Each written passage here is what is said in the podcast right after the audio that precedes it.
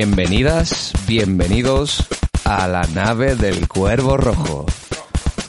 No, no se han equivocado, equivocado vuestras señorías de, de programa. Eh, ni, ni el amado líder se ha sometido a una operación de estética faringítica. No, no. eh, No está en Turquía, no está en Turquía. su cadete, Blete, que me han soplado que no había presentado yo ningún programa. Y aquí estoy con mi, con mi querida tripulación. He vuelto, he regresado a casa después de distintas aventuras. Ninguna con éxito, ¿verdad? Y pues para, para un tema calentito, para, un, para presentar una serie de especiales que, que me tienen muy contento, ¿verdad? Como son una serie de especiales de, de los videojuegos y su historia, de la historia de los videojuegos.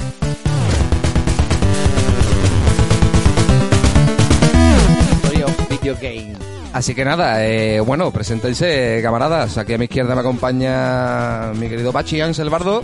Pachi, hola, ¿qué tal? Eh, también, también tenemos aquí a la derecha a nuestro querido artillero Carolo Di Mare. Mm, aquí estoy, picha. No sé qué ves tú, qué, pero aquí estoy yo. Desde la cápsula eh, de escape, en- en- cometiendo alguna misión loca de esta que ha ordenado el amado líder, nos acompaña Ricky, nuestro segundo artillero. ¿Qué pasa, picha? Aquí estamos dispuestos a, a jugar un poco. Así, con vuestros cerebros. Y como no podía ser de otra manera, en, en- en el último lugar, pero en el primero, en la silla de mando, nuestro, mi querido, amado y temido líder.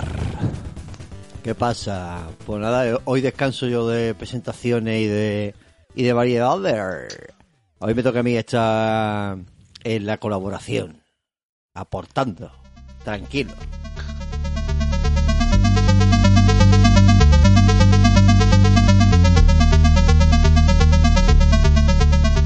Qué bien, qué bien le sienta amado líder, ¿eh? Deja la silla de mando un rato. Qué ¿eh? bien. Está más guapo. Hoy nos toca a nosotros decir la lista de nombres interminables. Pablo, prepárate. Y en inglés la mayoría, ahí como siempre. Bueno, Watching claro, Hanel, eso, Hanel sí. Plugins, Station Have Fallen. Pues, Bueno, eh, entonces que estamos con la con la historia de los videojuegos. Eso es ardua tarea, algo complicado, ¿eh? Pero bueno, hay un montón de programas y cosas por ahí ya que hablan, pero nosotros vamos a aportar nuestro grano de arena, nuestra WhatsApp. Ahí está, nuestra mm, porque nosotros hemos sido muy jugadores, sobre todo de la, nos cogió la época de los arcades, o sea que, que está, entramos dentro de la historia que haremos de esta saga de, de videojuegos, que como por ejemplo la de King va a ser una saga, porque esto no se puede quedar en un solo programa de ni de cuatro horas, tenemos que empezar desde los inicios. Un tema, un tema largo que nos coge incluso de antes de que nosotros hubiéramos nacido, que ya hablaremos de ello.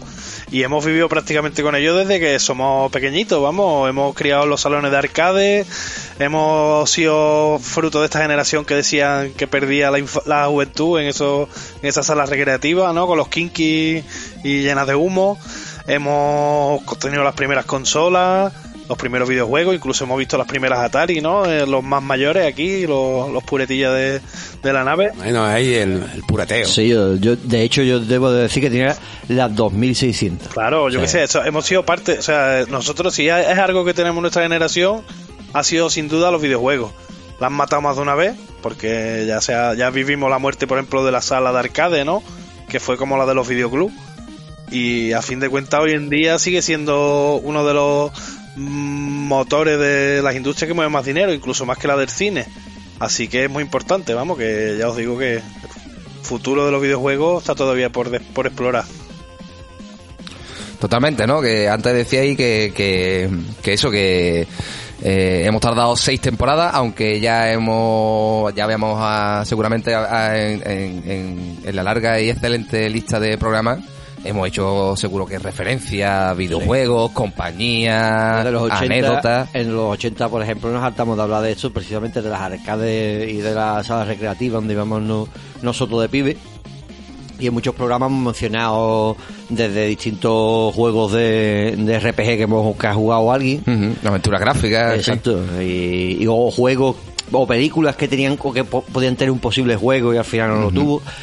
Malas adaptaciones de, como siempre, eso también sería otro tema, ¿eh? videojuegos que se adaptan a Ya, películas. algún día Bueno. será el programa este que tanto quiero que es el Versus, el rollo de, de echar a pelear películas de, basadas en videojuegos y que cada uno traiga la que más le guste y que la defienda a muerte, porque esto se trata de defender una película basada en videojuegos que a ti te guste de verdad.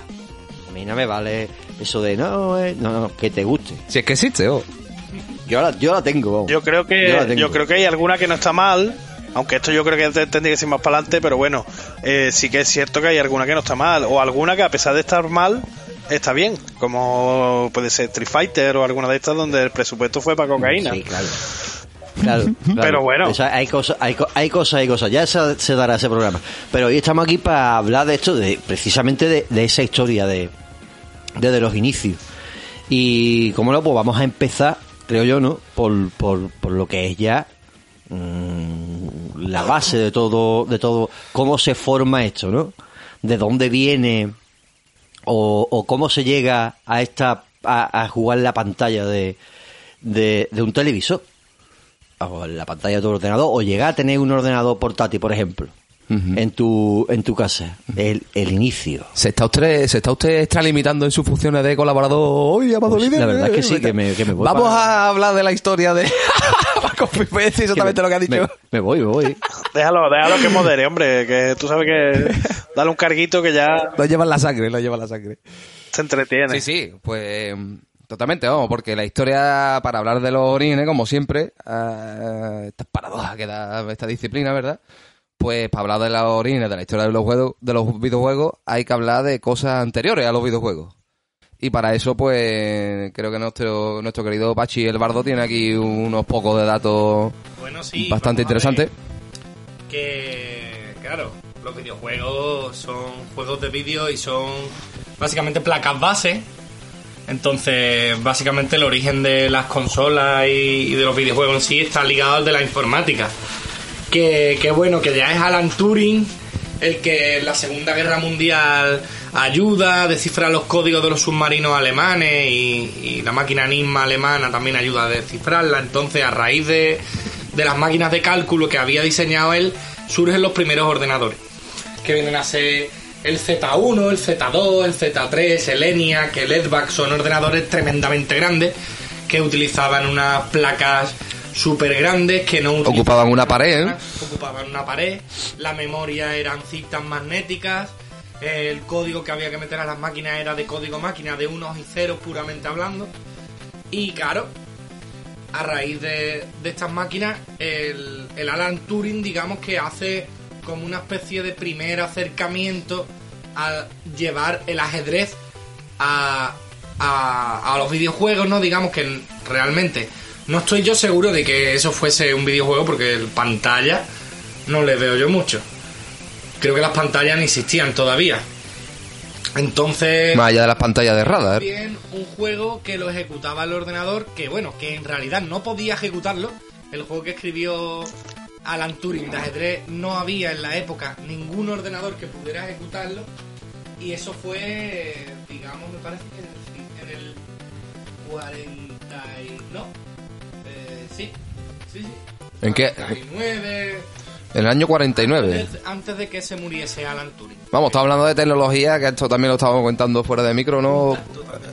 Eh, y que, o sea, tecnología de la Segunda Guerra Mundial, ¿no? Una vez más, como los avances tecnológicos van ligados muchas veces a, la, a los conflictos bélicos. Como siempre hemos dicho en un montón de debates que no tiene nada que ver con los videojuegos, que la guerra la que la guerra y la, La religión, ¿no? También que, que tiene el rollo de los estudios, pues el, la guerra es la que ha hecho avanzar en cosas. El Cosas padre de todas las cosas, como diría... Sí que es verdad que no que no hay que, que no hay que negarlo, pero hay que hacer amor, no la guerra. Ahí está, bueno, mucho mejor que para crear bombas atómicas o para echarte tu partidazo de ajedrez. Bueno, ¿no? bueno. El sistema, sistema, eh, sistema de código, ¿no, Pachina? Que tú me decías también que yendo después mucho más atrás funcionaría, de- yo qué sé, ¿no? Kasparov se enfrentaría, básicamente utilizaría... El código que hizo Alan Turing cuando Alan Turing murió en el 52, eh, sus compañeros, algunos de sus compañeros, algunos de sus compañeros mm, siguieron siguieron desarrollando el programa de ajedrez y eh, digamos, el precursor de los programas de ajedrez que se utilizaban en las competiciones de Kasparov, por ejemplo, como ha dicho mm, Erasto. Que bueno, que, que este Alan Turing hizo un gran trabajo, pero tu- su trabajo, digamos que fue, se lo llevaron después otras otras personas. Y, y claro, eso digamos que es lo que yo considero el primer acercamiento de un juego a los ordenadores. Antes no había nada de eso, más adelante surgieron nuevos. En, En la, en la década ya de los 50, ¿no? Apareció el...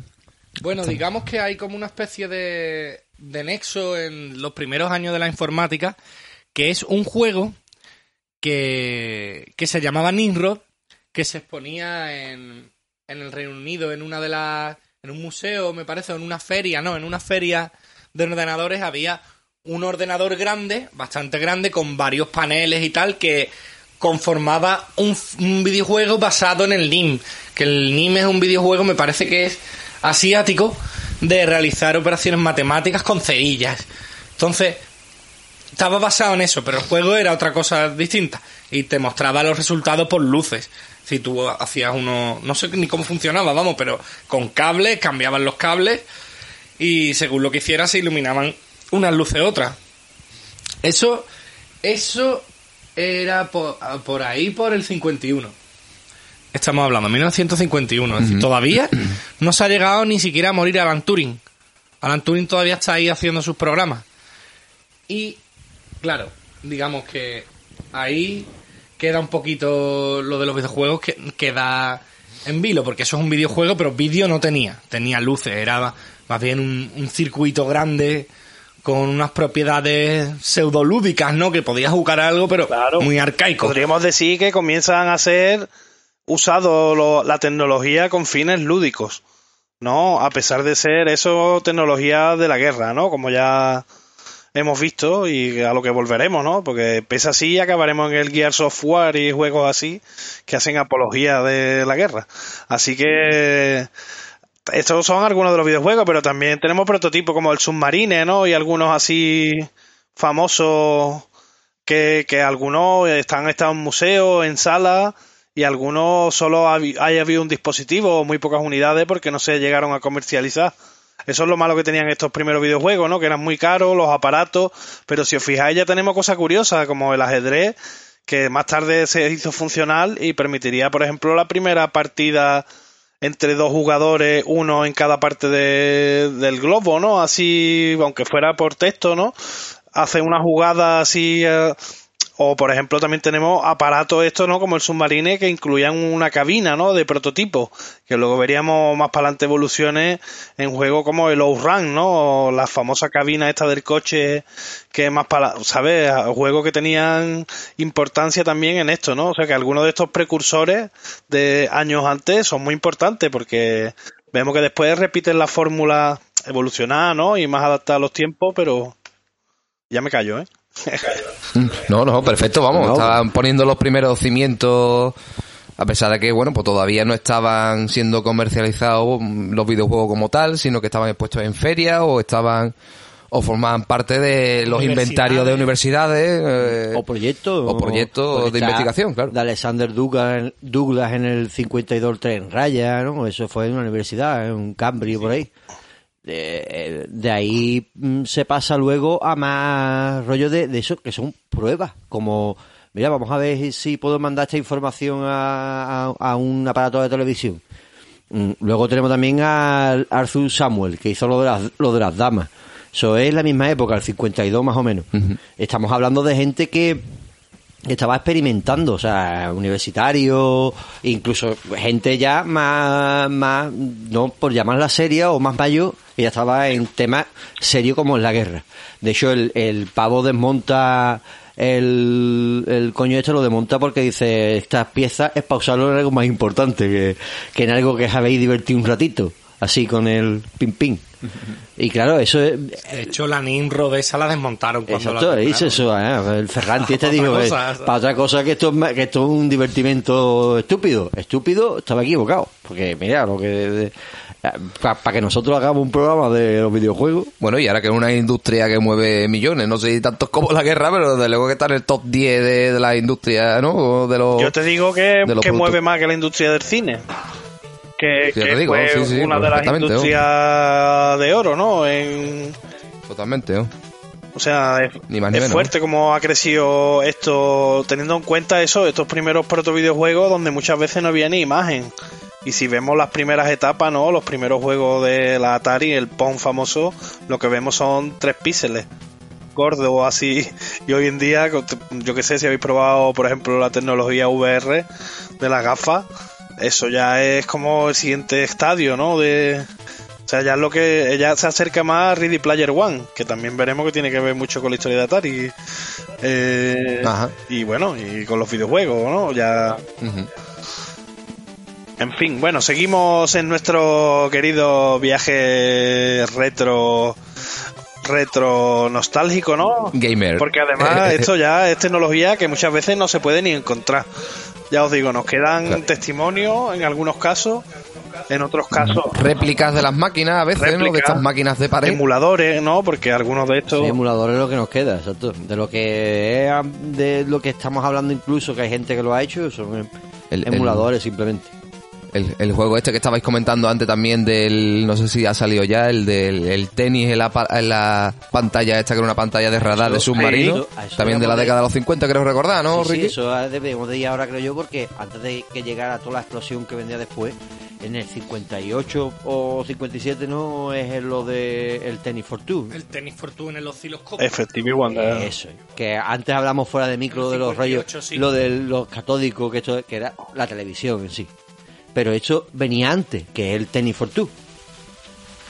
Tennis for Two. El tenis fortuna. Tururú. Sí, no es. eh, pa- yo al principio pensaba que era el POM, pero no, es un juego, digamos, que hay que hacer botar la pelota en el suelo y pasar una valla y que bote y le tienen que ir dando con los palitos y, y en un osciloscopio, te digo, la pantalla tiene que ser tan chica como la cabeza de una lámpara, ¿sabes? Ujú. Eso hay... Y por supuesto sin mando, se movía a través de... Yo qué sé, se movería por los potenciómetros.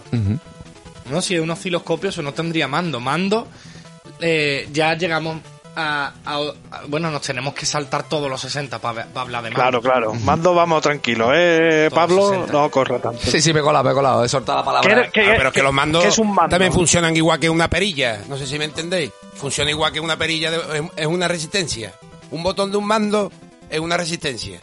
Es lo mismo. Es como un, un mando de distancia que nosotros ahora manejamos. Un mando de distancia es una cosa. y tiene un- uno, lo voy a explicar un poquito ahí rápido, ¿vale? Un, ahí está. Un mando de distancia tiene un oscilador que manda una señal fía. Entonces tú lo haces pasar por una resistencia determinada y, cam- y, y cambia la frecuencia. Entonces cuando lo recibe el televisor, va a recibir una frecuencia determinada y el televisor va a funcionar de una manera. Eso, eso es un mando. Y, y los mandos con cable funcionaban así, y los mandos sin cable funcionan igual, pero ya pues, manda las cosas por wifi. Es la única diferencia, que no tienen cable. Claro, pero te- el funcionamiento es el mismo. Tenía que hacer un mando que fuera funcional, porque los primeros mandos Claro, eran antiestéticos claro, y difíciles. De hecho, te- Claro, las típicas lesiones, ¿no? De los mandos del Atari que jodían las muñecas, ¿no? Eso era muy típico en la época.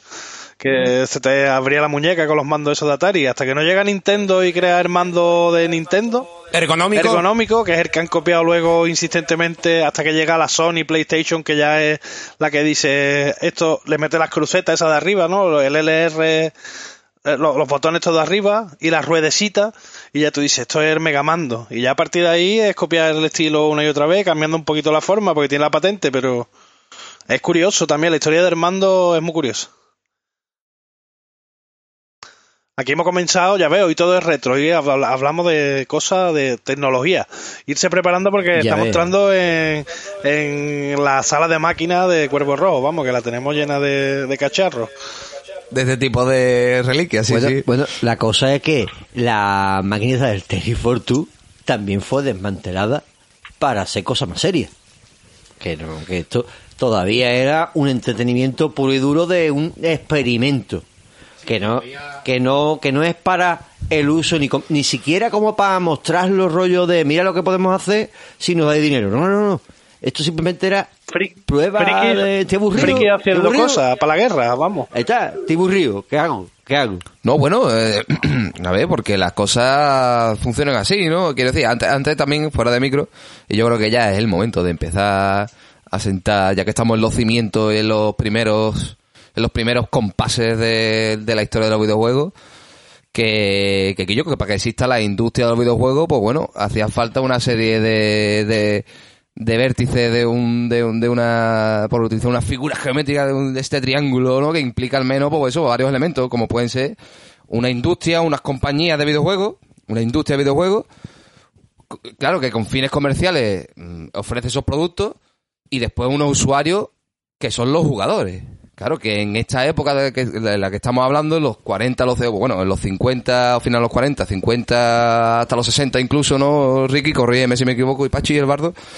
Eh, pues eso, con suerte, este tipo de, este tipo de, de logros, de logros técnicos, tecnológicos y científicos, pues estaban o en universidades o expuestos en ferias, en ferias de ciencia. Claro, pero bueno, es, inter- es Claro. interesante como a partir de los 50 que empiezan a aparecer eh, las ferias estas de tecnología, ¿no? Silicon Valley empieza a tomar un poco de importancia, ¿no? Y las ferias tecnológicas, ¿no? Ahí aparece el Rap Bauer, ¿no? El Rap mm, Baer, perdón, eh, que es un otro in- ingeniero, ¿no? Que es el que crea la caja marrón y tiene un protopong, ¿no? Que es el famoso primer pong que se luego metió en querella con y casualmente es en esta feria donde aparecerá un personaje muy importante para la industria, ¿no? Del que hablará luego Fali un poquito, que es Nolan Claro, ¿qué- es eso? ¿Qué- que es un comercial, qué es eso? porque el nota no, no es en verdad un ingeniero, el nota lo que es un crack y ve que ahí hay un filón de pasta, como, como buen comercial, dice, a ver, aquí hay feria de tecnología, la gente, ellos se encargaban de, de hacer de contacto con los, con los pinball, ¿no? Eso estaba muy de moda en esa época, las maquinitas de pinball, pinball, ¿eh? y e- ellos veían que ahí había un business, ¿sabes? Y veían que después con esto de la tecnología, pues el business se podía abrir más. Y entonces ahí Nolan Bushnell fue el que, quien supuestamente en una feria de estas tecnológicas ve el prototipo este de la caja marrón de Ralph Bauer, de Ralph Bauer, que ya tenía su distribución, ¿no? Creo que Magnavox fue la que distribuyó el aparato y usaba la tecnología de eso- pantalla que hablaba Carlos. Ahí está, que es que eso nos vamos acercando más a los, a los 70, porque en los 60, antes de todo eso, aparece el rollo del Space War. Que son los 60, son los 62 por ahí. Eso empieza a dejar alucinar a la gente, un tal Steve Russell, ¿no? o Russell, si se Russell. lo pone eh, bilingüe. Claro, Fiznoli, pero que no lo Si somos. tú dices Russell Pues Crowe, empieza- también tiene que llamar a Russell a este, ¿pilla?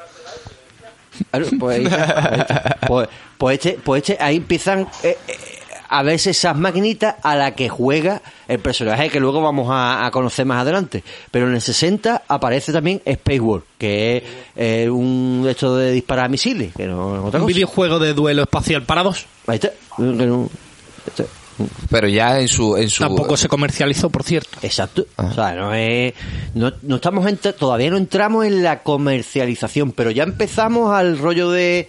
Mira lo que puedo hacer, ¿no? Y, y compartirlo. Es que era muy difícil es vender estos aparatos en un hogar doméstico de aquellos años, porque hay que tener en cuenta que todo era caro, la televisión que hacía falta, el aparato en cuestión, además eran aparatos que tenían una vida limitada, porque la mayoría, hay que recordar que todo esto es proto videojuego y a lo mejor tenía un videojuego, ese aparato que costaba muy caro, o tres videojuegos que eran variantes del videojuego original.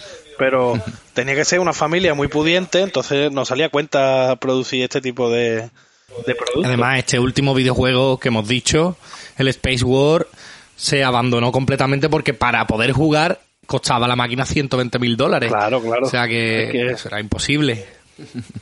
Decía una leyenda, ¿no? Que, que en la época le dieron al Nolan Bushnell que nada, que no fuera una bicicleta, la gente iba a pagar unos precios desorbitados, porque eso sí que le veían utilidad a las familias, pero un cacharrito que te tenía pegado mirando un píxel dando voltereta, los papás de la época no lo acababan de, de, ver la utilidad hasta que los PC no se convirtieron en algo para estudiar, ¿no? Que también fue como un paso que, que dio luego la industria. el PC que valía para jugar y para trabajar y para programar y para y los grandes programadores de videojuegos, pero bueno, ya hablaremos de Bueno, en los años 60 hay que mencionar también que digamos que se que se subió un poco el tema de lo de la máquina del ajedrez. En los 60 la máquina del ajedrez tomaba tomaba importancia, tomaba protagonismo. Se, empe- se empezó a hacer los torneos contra la máquina y demás. Son los 60. Los 60 que, como decíamos antes, estaba la- el rollo de la Brown Box, esta de Ralph Baer, este, se llama como yo, En el Rafael. 72. Rafael. Ralph Bauer pat- En el- en el- patenta, del- de los- patenta de los- su máquina y su videojuego en el año 1968. Exactamente, ¿no? La sí. patenta, pero digamos que no se empiezan a No, producir todavía- en masa. to- in- to- todavía no estamos en el rollo de esto funciona. bueno, en masa, que, tam- que también serían, cien- con suerte serían 100.000 copias o algo así, Su, imagino. su, su prototipo acabó siendo realmente físico, pero en esta época lo que patenta es la idea y además patenta diferentes tipos de videojuegos, videojuegos deportivos, el Pong, ¿no? Videojuegos de disparo, etcétera, etcétera. Todo muy sencillo en este momento, pero esa máquina supuestamente en una de esas ferias, Nolan Bushnell que trabajaba, pues la vio y dijo, "Mm, Ujú. y ya que eso fue a final del 68 y sin embargo a el fijado que el prototipo del Pong que se presentó primero en arcade, ¿no? En una maquinita, la famosa leyenda de la maquinita que se llenó de dinero y se rompió en el primer día, ¿vale? Eso es 1972. Del 68 al 72, lo que hizo mm, seguramente Nolan Bushnell pues fue juntarse con un ingeniero muy bueno que era Ted Dumby Claro. y junto a él, porque ya te digo, él no tenía ni idea de programación y el otro tampoco mucho, iniciar una empresa cuya historia pasará a los anales de la historia porque sin ella a lo mejor no tendríamos la industria que tenemos hoy y aparte fue un gran pelotazo económico, una empresa que empezó con 500 dólares y vendió a Warner por 28 millones, a ver que y contrataban al principio los kinky talegueros del barrio para hacer máquinas rollo producción, eran hippies, eran informáticos en la época de Vietnam y, y ellos pensaban que la tecnología tenía que ser usada para otras cosas, les gustaban mucho los canutos, les gustaba mucho el sexo, les gustaba... Un clásico. Era, ahí empiezan Claro, los, era que no- los Yuppie Sí, sí, así pilla, sí, sí. puede, Así no se puede. Era Hombre, pero está bien, está, está bien, tío, me parece muy pertinente subrayar también que eso, que, que, que o sea, que, que, que, que por derecho propio a esta gente, aunque no sean ingenieros, aunque no sean informáticos, aunque no sean técnicos en ese sentido, pero bueno, que también eh, en, en, en- son visionarios en el sentido de apostar por una cosa que como muy bien estáis recalcando con anécdotas muy jugosas, que si eso, ¿no? Que si la bicicleta, que si el patatí. En ese contexto, piche, Pensamos, en un mundo en el que en el- en el- la televisión se está in- empezando a introducir, es decir, una, una generación de, de gente y de familia que, que han nacido con la radio y con el cine, pero no con la televisión. Entonces, es verdad, ¿veis? en ese sentido eran totalmente visionarios de apostar a invertir lo poco que tuvieran a- al margen de su también o de su ideología de sus cosas pero bueno el hecho de que, que era muy arriesgado en ese momento y, y eso que, que, que nadie hubiera apostado un duro por lo que estaban por lo que se traían entre manos y pues eso bueno, pues fíjate no como, como es- hasta dónde ha llegado esta industria Ata- O sea, Atari que- es muy curioso muy bien apuntado. porque ha vivido a base de cagadas, o sea, de grandes fracasos, pero ha sido muy importante. Sus fracasos han creado cosas muy importantes, ¿vale? Y, o sea, por ejemplo, de Atari salió Activision, salió un montón de programadores súper importantes, de diseñadores de videojuegos. Ellos fueron los primeros que cogieron y, y tuvieron la, la- la figura del diseñador de videojuegos como alguien que era un yuppie así, que lo trataban como un marajá y era un diseñador de la estructura de los videojuegos para hacer videojuegos jugables y, pa, y lo que tenía era coquitos que vivían de puta madre, todo el día les daban porro, prostitutas, yo qué sé. Vivían en- como la película del lobo de Wall Street un poquito, ¿no?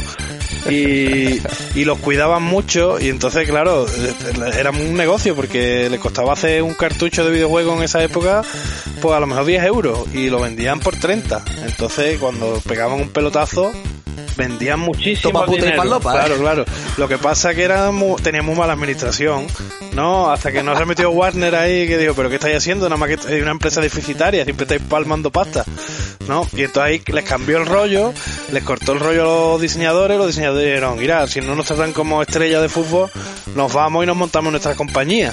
y nacieron las compañías estas de tercer third party que se llaman, que son compañías que pueden hacer juegos para que le salga las pelotas. Después de años de lucha con él, y ahí salieron pues eso, Activision, que hasta el día de hoy con el Assassin's Creed, ¿no? Claro, claro. O sea que sí es una compañía que siguen activos.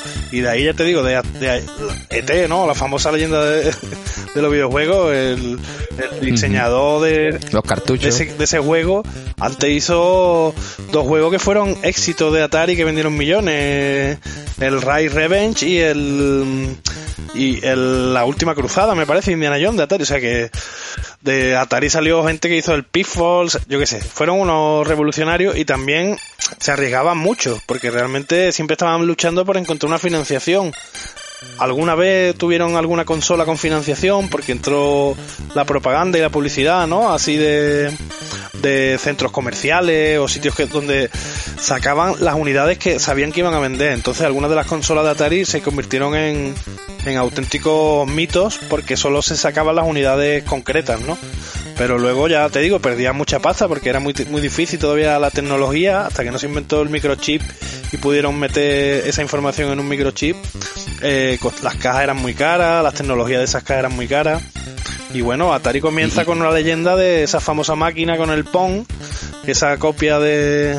Bueno, yo no sé si me he adelantado mucho, ¿eh? Yo sigo. No, no, tú sigue, sigue, dale, porque, dale caña, perfecto. porque yo iba a hablar de, de, de todo eso. Lo único que, te, que, que hay que recalcar es que esto es la historia de, del- de- antes del comienzo de, de, de Atari y que el protagonista es Nolan Bushnell, que es el que fundaría luego Atari.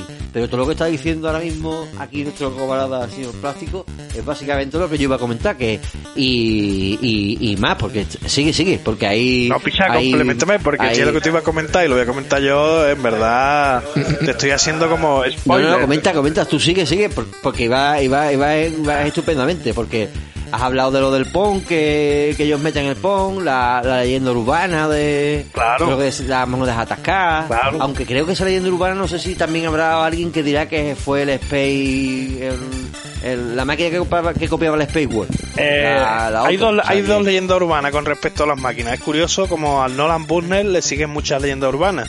Como digo, era un gran comercial, ¿no? Era un tío que sabía vender muy bien la imagen. Le importaba mucho la imagen que daban al exterior. De hecho, era una empresa rara, ¿no? Porque ya os digo, la primera Atari eh, comenzó siendo de tres personas. Eh, con los 500 dólares, tres personas y un pequeño almacén así trastero mm, vacío. No tenían infraestructura, solo tenían la, la, la, mano de obra, ¿no? y no tenían nada para empezar. Al principio Nolan Bushnell eh, le dijo a su ingeniero que los había contratado para ese proyecto una compañía multinacional así que financiaba el proyecto para que trabajaran. Porque decía que claro que si le decía a un ingeniero que trabajase en un proyecto sin financiación nadie iba a querer. Entonces les engañaba a los ingenieros diciéndole que detrás había un capital de dinero. Y ahí fue como fueron creando el PON no hablando un poquito de de este prototipo que había visto en la feria. Y eh, entonces crearon esa primera máquina que la pusieron en un campus en el bar de Silicon Valley y al día siguiente se rompió la máquina, ¿no? Y, tuvieron que llamar y dijeron, oye, la máquina se ha estropeado. Y cuando fueron ellos, vieron que estaba llena de dinero y eh, entonces dijeron, esto es el negocio del siglo. Si tenemos aquí una máquina y en un día se rompe porque está llena de dinero, si ponemos mm, 10.000 máquinas, nos hacemos ricos. Y realmente eso fue lo que pasó. Eh, los Nolan Bushnell, dice la leyenda, que no, que en verdad conocían Erderby y llenaron la máquina de dinero a la mitad, pero da igual, les funcionó el truco. Años más tarde, Nintendo, con la máquina de, de Asteroid, ¿no? El famoso matamarciano de Space Invader, perdón, eh, Space Invader, no Asteroid, me he equivocado, perdón. También hay otra leyenda muy parecida, pero fue todavía más heavy.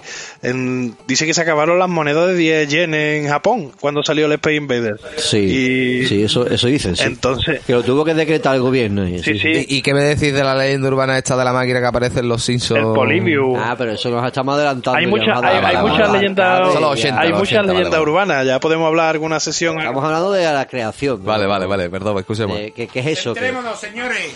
Que la, que la nave va a pique. qué- ¿Qué me decís de estos juegos que eran mitad videojuego, mitad cacharrito de plástico con bombilla detrás? Un, ro- un rollo de papel iluminado. Sí, como por ejemplo ahí el, el- mm, uno que era de un sombrero, esto japonés, ¿no? Que se ve en un documental que hay en Netflix, que era que el sombrero de repente no tenía nada y sacaba una flor, un balón, no sé qué, y eso está considerado como algo interactivo, que es la es el rollo también, Claro. que es algo que tú ves y, y al darle una maquinita, una Aunque no, haya pan- aunque no haya pantalla. Había maquinita que tú Exacto, que tú pegabas, estás viendo, sí. pegabas el papel que venía y tenías tu enciclopedia y te, te enseñaba cosas del abecedario. Se usaban como proto, proto enciclopedia, proto juegos de aprendizaje. También estaba la famosa escopeta, ¿no? Así que eso también Nintendo creo que tuvo que ver con esa tecnología, con la el típico hat- eh, juego del mata al pato, ¿no? Así Ajá. que creo que ese, el, el que lo inventó fue el que se murió hace poquito que hablábamos fuera de micro japonés, si no recuerdo mal.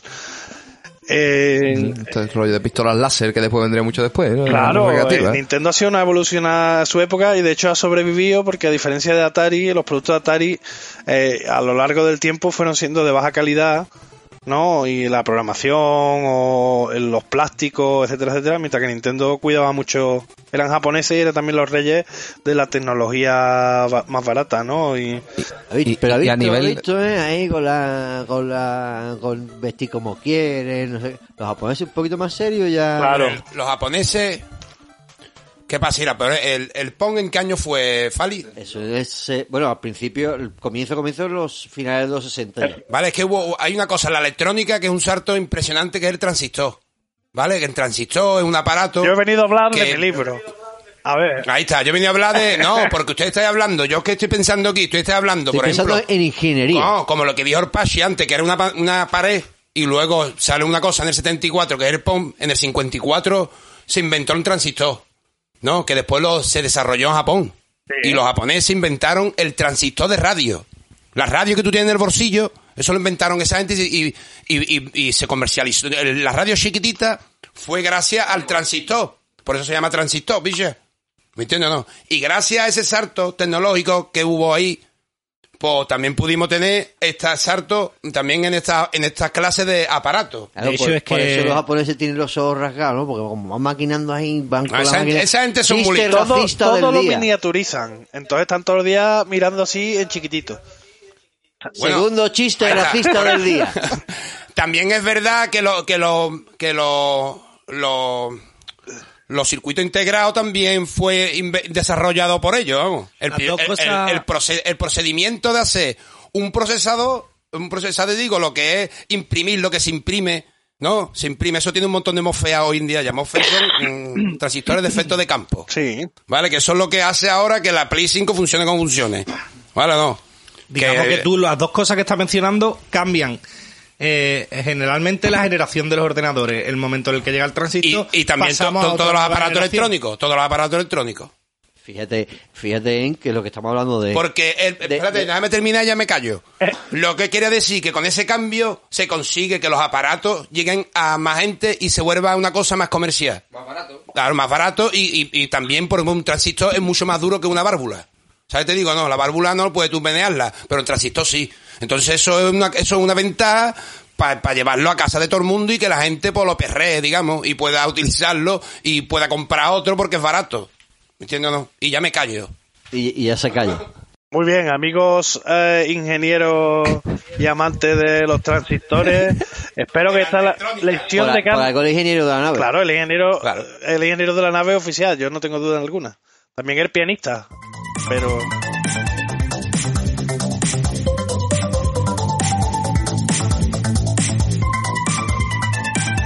También, también. El batería, bate- el hombre el orquesta. Que no, ti- no tiene por un empleado el lavado líder. ¿cuánto tú le, tú le pagas al Que- Carlos algo, Fali? Porque el Carlos se merece, la verdad, que Claro, un que el Carlos, se paga, ya, ¿eh? el Carlos se paga él solo. Sí, él, él se paga el mismo. Me apago yo solo, tengo un botón aquí a la espalda. Que sepa que ya, pero ya tita. El, el, el el que me puso el hardware. Pero Yo sí, yo el software, intentaría ponerte el software. pero que es interesantísimo en cualquier caso, o sea... No, to- to- interesante es que eh, de, de la radio, de lo que es el transistor, ahí, mm, digamos que, no es que sea la madre ni el padre, pero digamos que está conectado. Es uno de los ladrillos Ahí está que se va formando para que luego la gente vaya probando cosas, vaya haciendo cosas y esa tecnología valga para que después nosotros tengamos en casa lo que mm, como comercial el Nolan Bushnell estaba loco por conseguir, que era que todo el mundo tuviera a mano eso, porque eso significaba dinero para su bolsillo.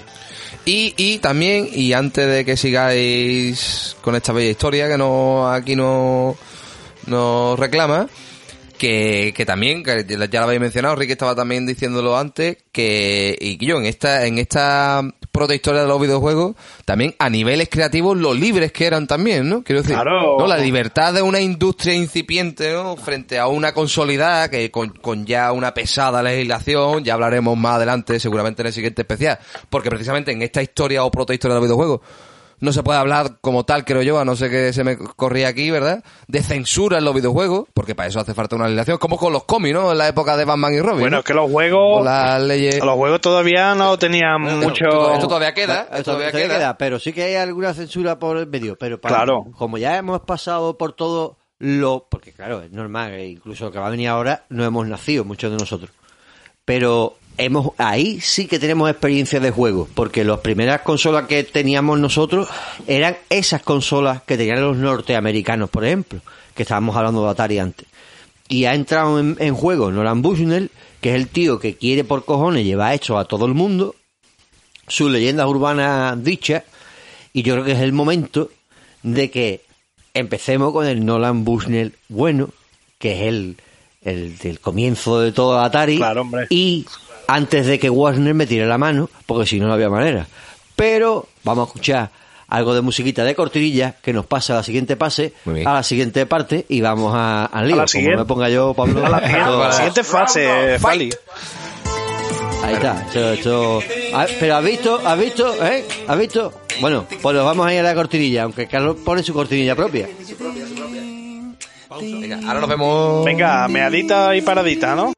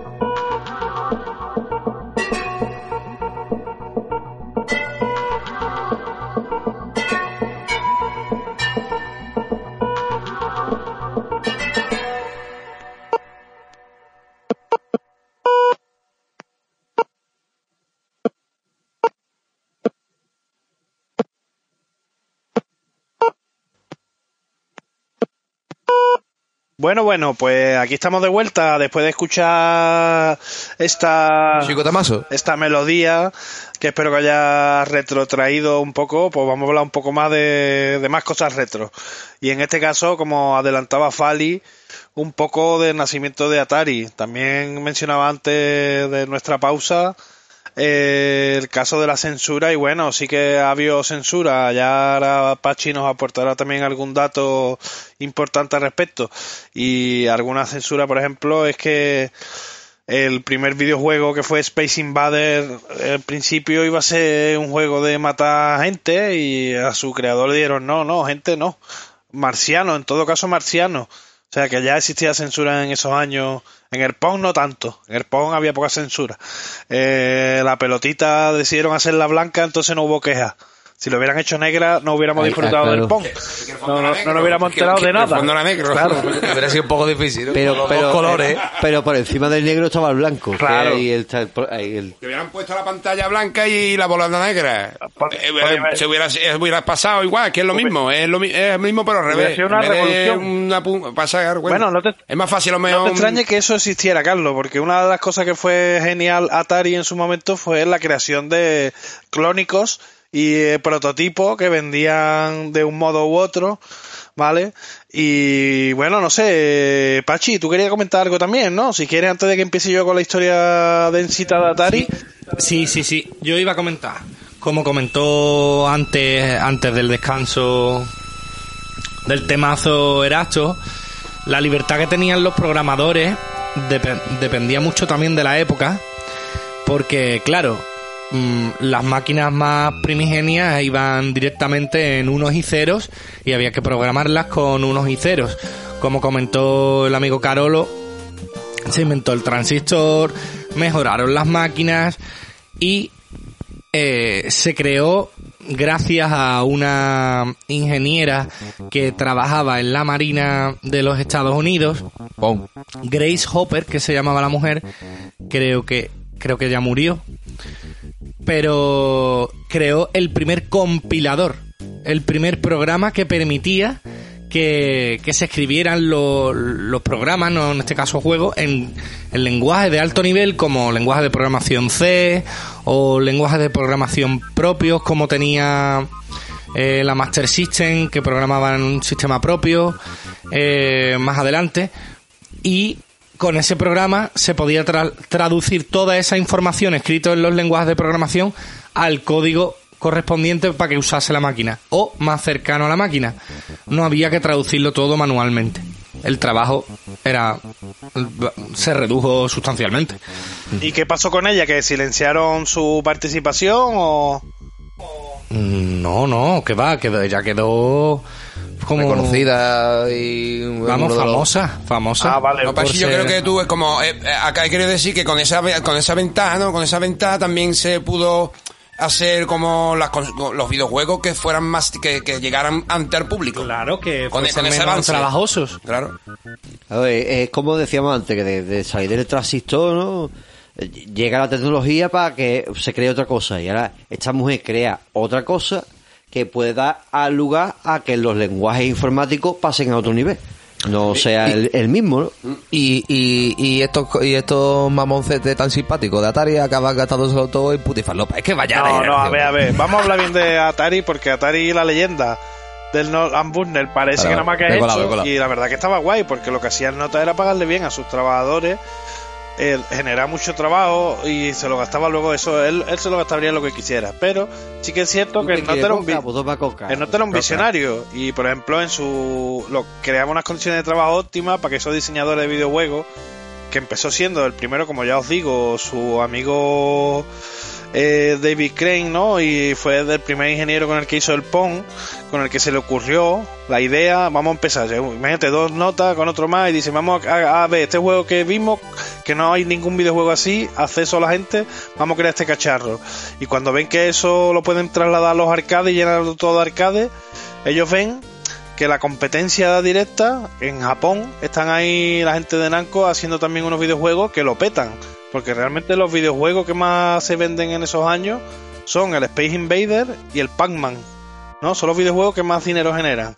Pero ellos el rato compitiendo, compitiendo, intentando. Además, como su nombre indica, Atari, ¿no? Viene a significar como la especie de jaque mate, ¿no? Cuando alguien va a ganar al rival en el juego del Go, ¿no? Que era muy aficionado en Nolan Bushnell. O sea, que aparte de ser un hippie cocoso, le gustaban los juegos japoneses, el ajedrez japonés, ¿no? Este famoso... Y entonces... El Go. El Go. Entonces Atari nace de ahí. Después de un primer nombre... Lo recordaréis todo por Ramma, que jugué famoso las partidas de Go entre Mientras los se mojaba. padres de los protagonistas. Claro, Sam- eh, ¿cómo era? Genma Saotome, el, el osete y el, y el padre de la cane. Ahí siempre estaban jugando ahí algo. Eh, pues ahí esta gente, ¿no? Así en su primer nombre, que no era Atari, eh, luego descubrieron que estaba ya el nombre licenciado, deciden eso, da- dar el gran paso de meter esto en una caja y después de la caja de meterlo en los hogares, porque resulta que en estos años, ¿no? En estos primeros videojuegos de Atari, eh, era muy sencillo. Lo que se le ocurrió primero era el aparato este famoso, el, um, el Atari Pong, que es una consola que solo tenía, como hemos dicho antes, un juego, que era el Pong. Y esto tenía una fecha de caducidad, por supuesto. La gente iba a comprar esto una sola vez. Entonces, este fue la prim- el primer riesgo de esta gente, ¿no? Eh.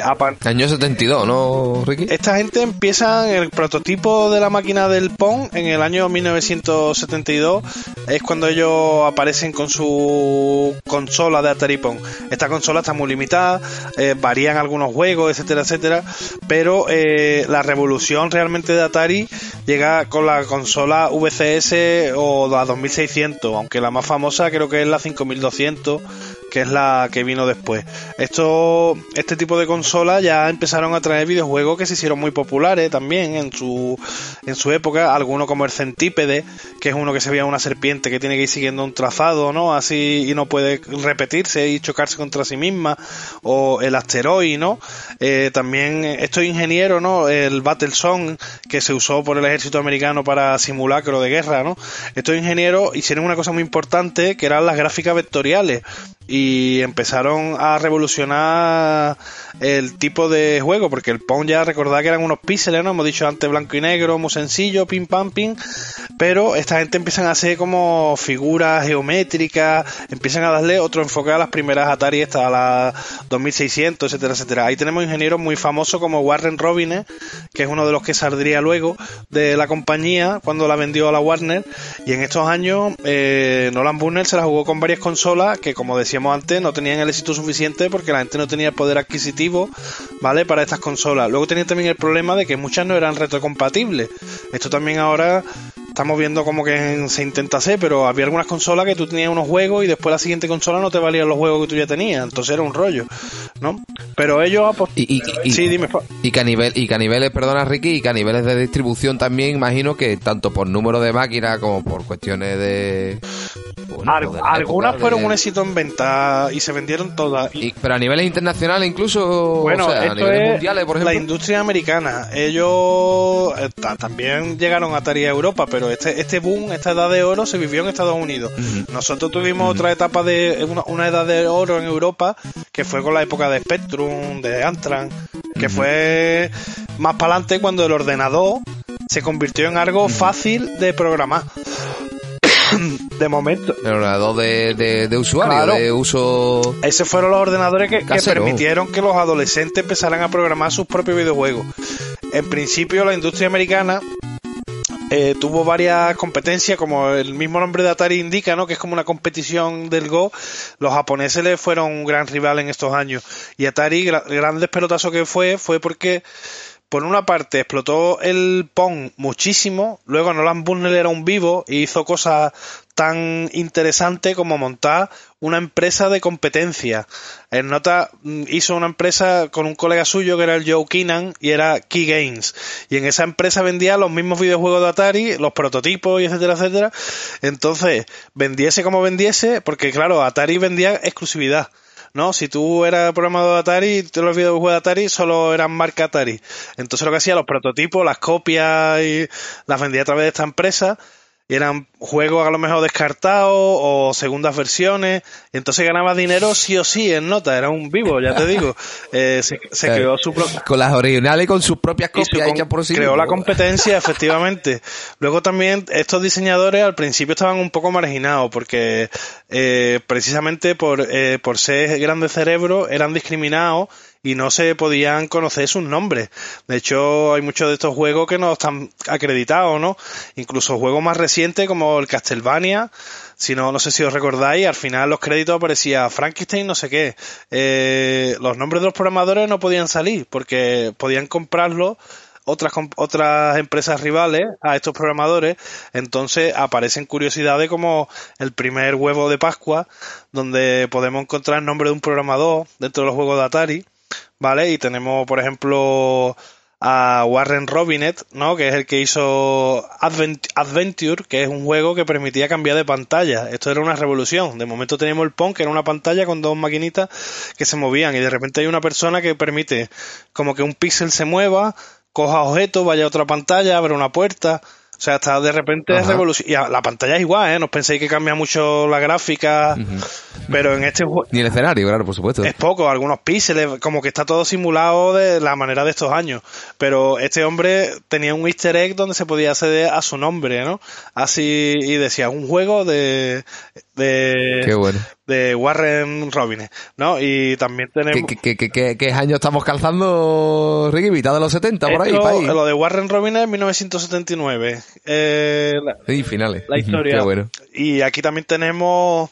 Atari tuvo varias épocas, ¿no? Como os digo, la del Pong, varias consolas que fueron importantes, la 2600, la 5200, la 7800. Fueron algunas perdiendo calidad. Atari compitió muy duro hasta la época de PlayStation, ¿eh? que ha durado muchos años. Pero Nolan Bushnell en un momento dado de, de idas y venidas, ¿no? Porque como yo os digo, a veces algunos proyectos salían bien, otras veces no. Decide vender la compañía a Warner, ¿no? Y aquí comienza un poco el declive de, Atari, ¿no? Eh, años antes, uno de sus programadores hippie, ¿no? Ray Casar, era uno de los que frecuentaba por allí eh, la organización de Atari, se convierte en el nuevo director de Warner. Este es un hombre de posguerra, un hombre también muy de gasto mínimo, ¿no? Y entonces empiezan a recortar cosas, ¿no? Le- es famosa una frase de una conversación que tuvo Ray Casar con los trabajadores que decía que no eran más importantes los diseñadores que, que los que em- embalaban los videojuegos, ¿no? Entonces ahí se, se crea un motín de algunos de sus diseñadores estrella que cobraban mucho en esos momentos, pero cuando entra la Warner empieza a meterle tijeras y se van y forman Activision, ¿no? Eh, Hostia, ni más ni menos. era, esto fue un poco el declive de Atari porque se le fueron muchos de los grandes programadores y también eso crearon las third party que son las empresas que permitían hacer videojuegos para quien quisieran. Tuvieron varios, varios años de pleito hasta que consiguieron sus derechos.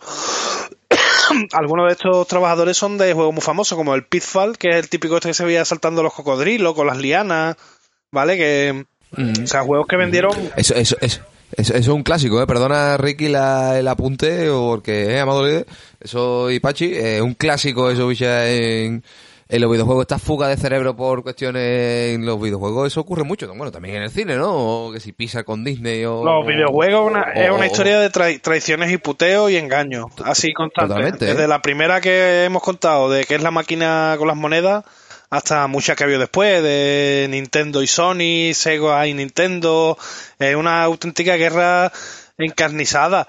Eh, También, también muy bonito, tío, aparte por tu homenaje a tu, a tu profesión, mi querido artillero, porque al final diseñador gráfico, bicha, a medida que, porque hay muchos videojuegos que, bueno, no quiero tampoco adelantarme, ¿no? Pero la- las primeras aventuras conversacionales son conversacionales, que son las protoaventuras gráficas, ya hablaremos de ellas, del siglo de la aventura gráfica en el siguiente programa, pero que realmente eran puro texto. Claro. Entonces, el hecho de que haya gráfico y el diseñador gráfico al final es un poco casi el dibujante, ¿no? Es el que pone la paleta de los colores, los diseños de los personajes o de los objetos. En estos años y, yo- y entonces la profesionalización de, de, de, ese, de esa parte tan importante de, los de los videojuegos como son los diseñadores Se ve gráficos. una ¿no? gran evolución. De hecho, los primeros videojuegos eran muy sencillos, pero tienen una cosa que es importante que muchos videojuegos modernos han perdido. Y creo que hay que hacer hincapié en esto, es que son muy jugables, hacen adicción al juego. Es fácil, eh, es difícil a la vez, ¿no? Porque te supone un reto, pero es un reto que no es muy injusto, sino que a, base de experiencia tú puedes ir asumiéndolo y hacerlo cada vez mejor, calcular los tiempos, darle para adelante, la pan- palanquita. Son muy mecánicos, ¿vale? Entonces son muy divertidos a nivel de jugabilidad.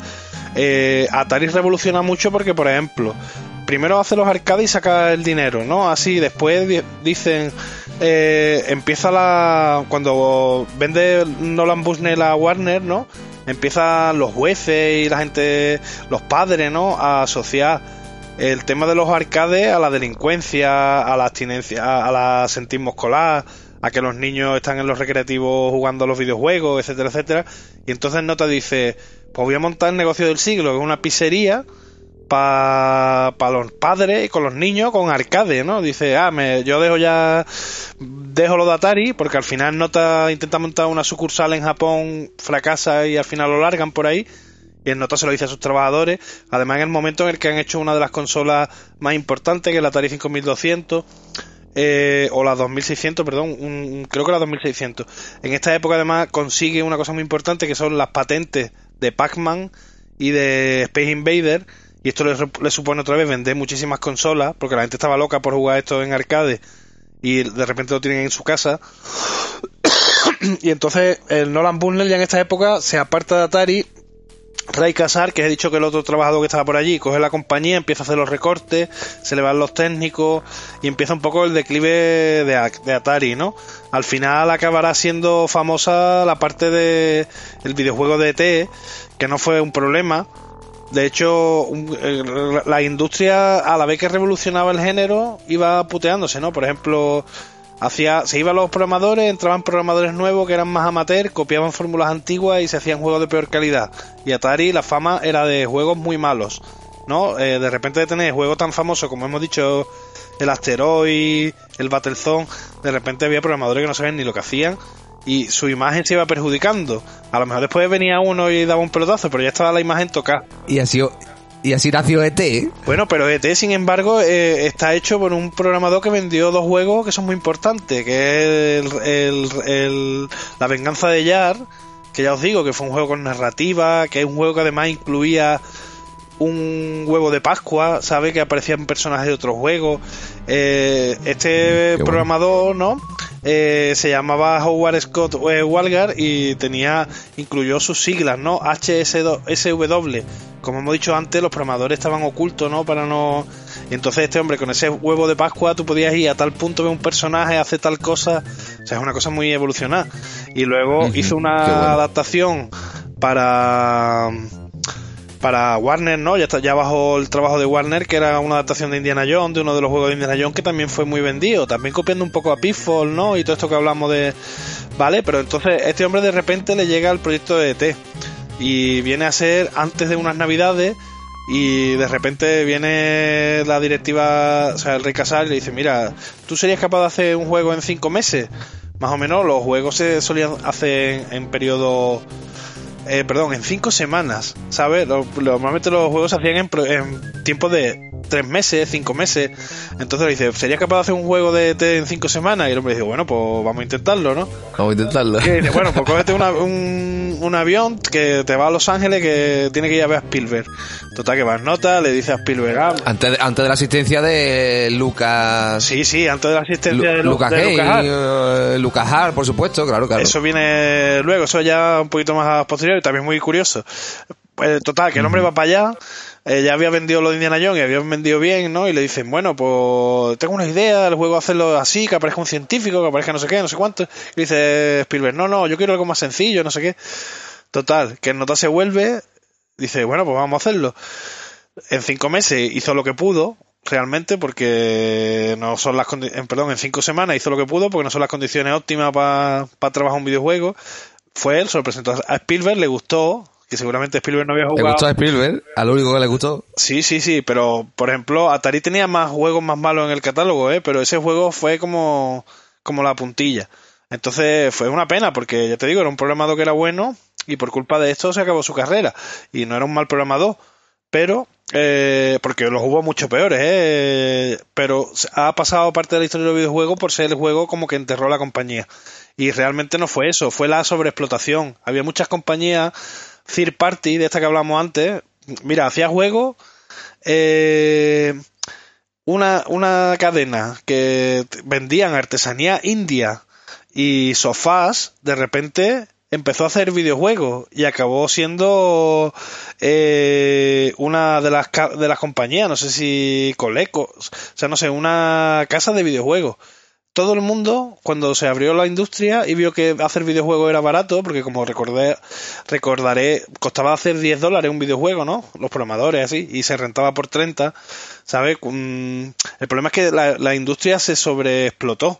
De repente había tantos estudios haciendo videojuegos que decían las leyendas que ibas a las tiendas de Navidades, ¿no? En Navidades y había afuera de las tiendas cubos con videojuegos a un dólar, ¿no? O sea, ya no los 10 dólares iniciales ni los 30 que se ganaban, sino que estaban mm, saldados, ¿no? Había tanto eh, y tantas amateurs haciendo videojuegos, entonces ahí hubo mucho problema. La, industria se comió a sí misma, ¿no? El, el se mordió la cola un poco.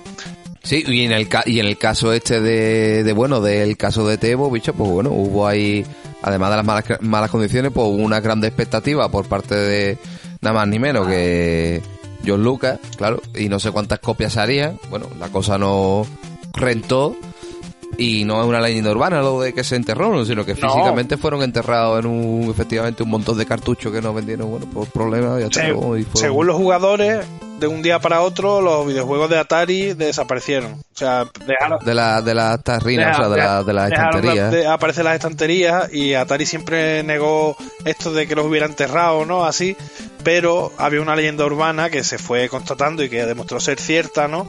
De que habían sido enterrados en el en el desierto de Alamogordo, así el famoso vertedero Atari en el año 1983.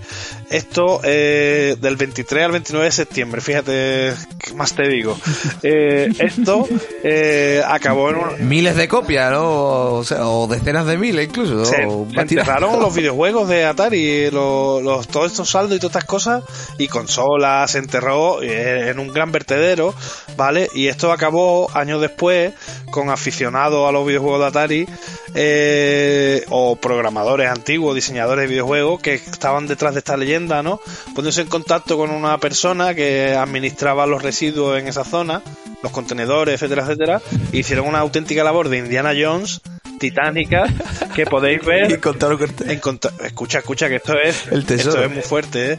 Eh, tuvieron que iniciar una serie de permisos porque allí decían, claro, no podemos desenterrar esto, que a lo mejor sacamos una granja, o sea, sa- sacamos 20 cadáveres de cerdo con triquinosis, una enfermedad súper chunguísima. Y decía el, el Indiana Jones, el arqueólogo que estaba detrás de esto, ¿no? El arqueólogo de los vertederos que estaba detrás de esto decía, hombre, claro, esto podría ser como una novela de Stephen King, ¿sabes?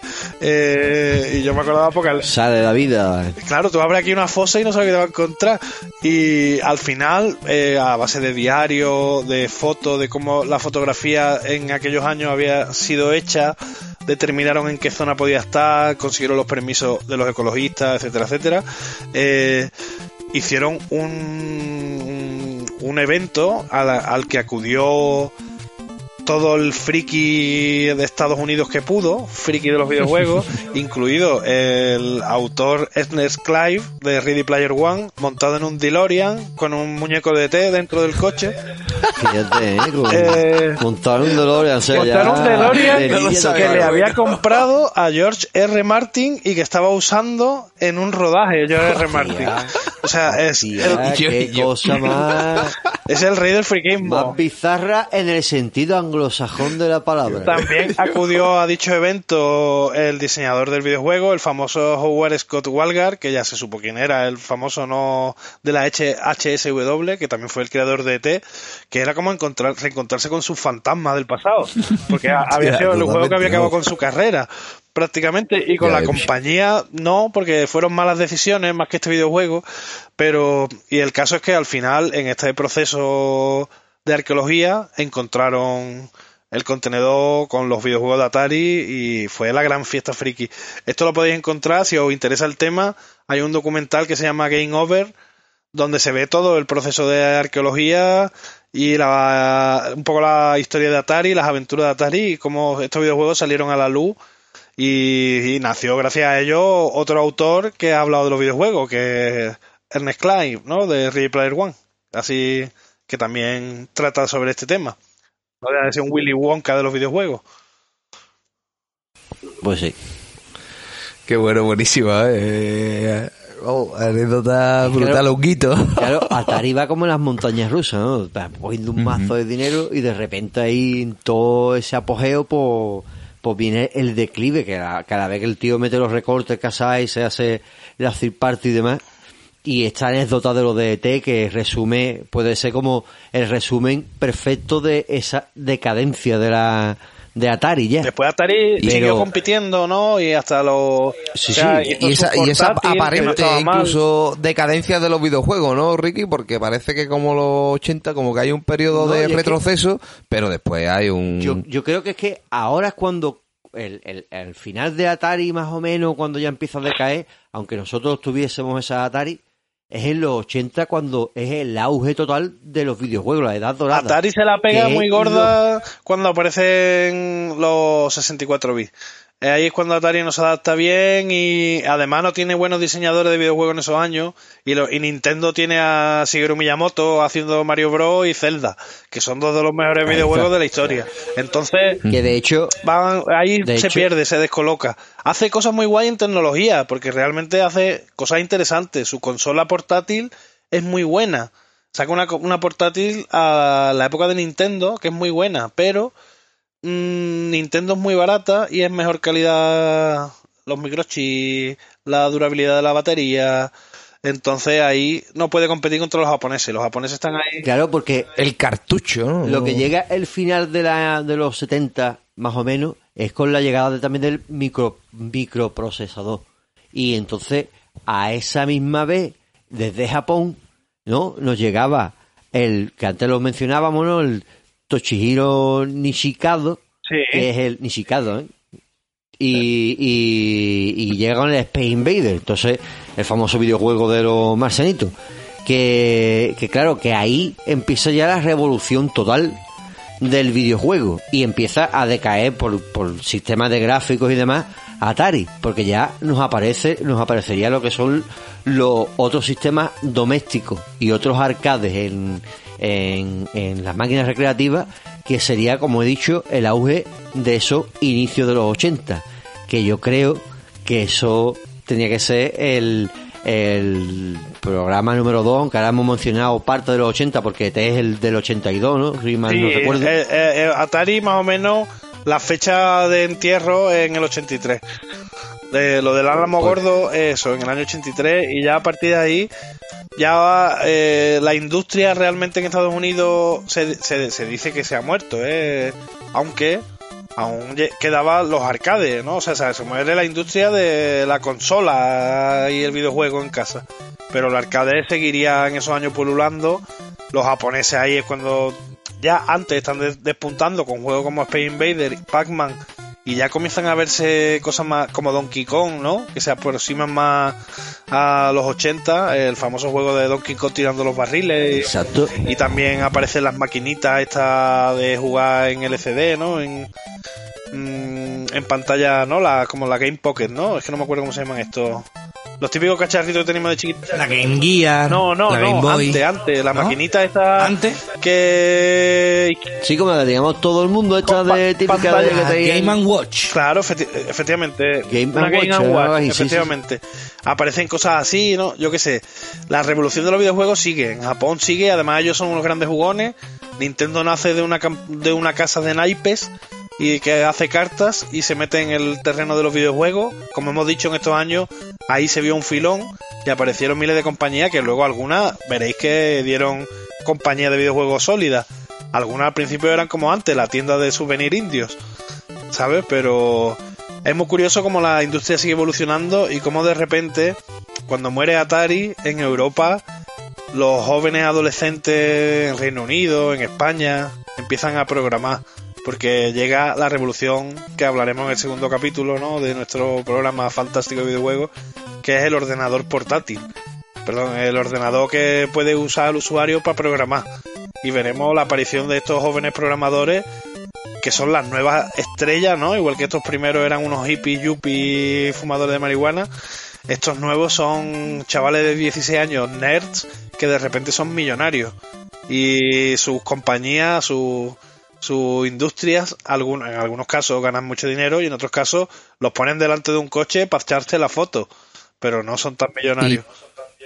Y ya no se limitan, y ya no se limita, en fin, con todo mi respeto a, a todo esto, a todo esto que estamos comentando, ya no se limitan a, pues bueno, a poner marcianitos, partiditas de, de no sé qué. No, no, es que ya llevan a Tolkien, a- por decir un ejemplo, a Tolkien, a- intentan llevarlo a Tolkien los videojuegos. También es un salto, ¿no? Bueno, en esto, El tema de las historias en los videojuegos también, la medida que avanza también la tecnología, y todos estos programadores empiezan a... Señor, estos años veremos la aparición de los géneros. Un poco antes aparecen algunos. Las aventuras conversacionales, vamos, para no decirlo, Sí, de ¿verdad? hecho, Todo, todo, todos los géneros. es- los RPG, las, es el- persu- la- las aventuras conversacionales, los arcades, los matamarcianos, todo eso nace más o menos en los mismos años. Lo que pasa es que va como por orden, ¿no? Está claro que no fue todo a la vez, pero todo, todo va de una evolución de lo primero, que lo primero que vemos es eso, un puntito negro en la pantalla, dos barritas, y a partir de ahí, mira lo que tenéis ahora cuando encendéis la, la consola. Yo me gustaría acabar este programa con una pregunta. Así que os lanzo a todos. ¿Os gusta jugar? ¿Jugáis videojuegos? ¿Cuál es vuestro videojuego favorito?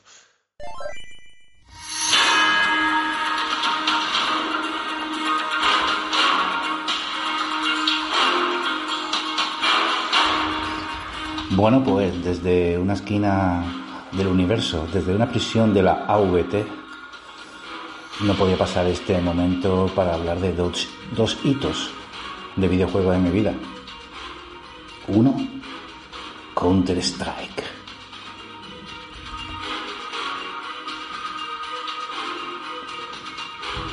Un juego de- del 2000 que era un shooter en primera persona en equipo mm, con un punto de personalización al ser un mod de, del Half-Life de, Valve y que quizá fue el, el primero de una serie ya de, de juegos de shooter mm, que han pasado ya al imaginario colectivo.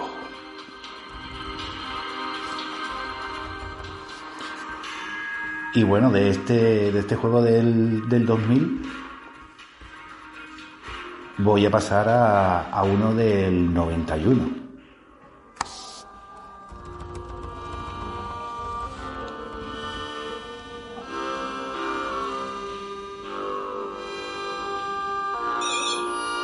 El Eye of the Beholder. Un juego tuvo también dos secuelas, en el 91 y en el 93, y que consistía en un juego de rol en una primera persona a través de laberintos y que podías llevar hasta seis personas, seis personajes. Yo la verdad que me lo hice con la compañía de la lanza y te desarrollaba una habilidad increíble para moverte a través de laberintos. Nunca se sabe cuándo puede hacer falta eso. Ah, ¿qué seríamos sin los videojuegos?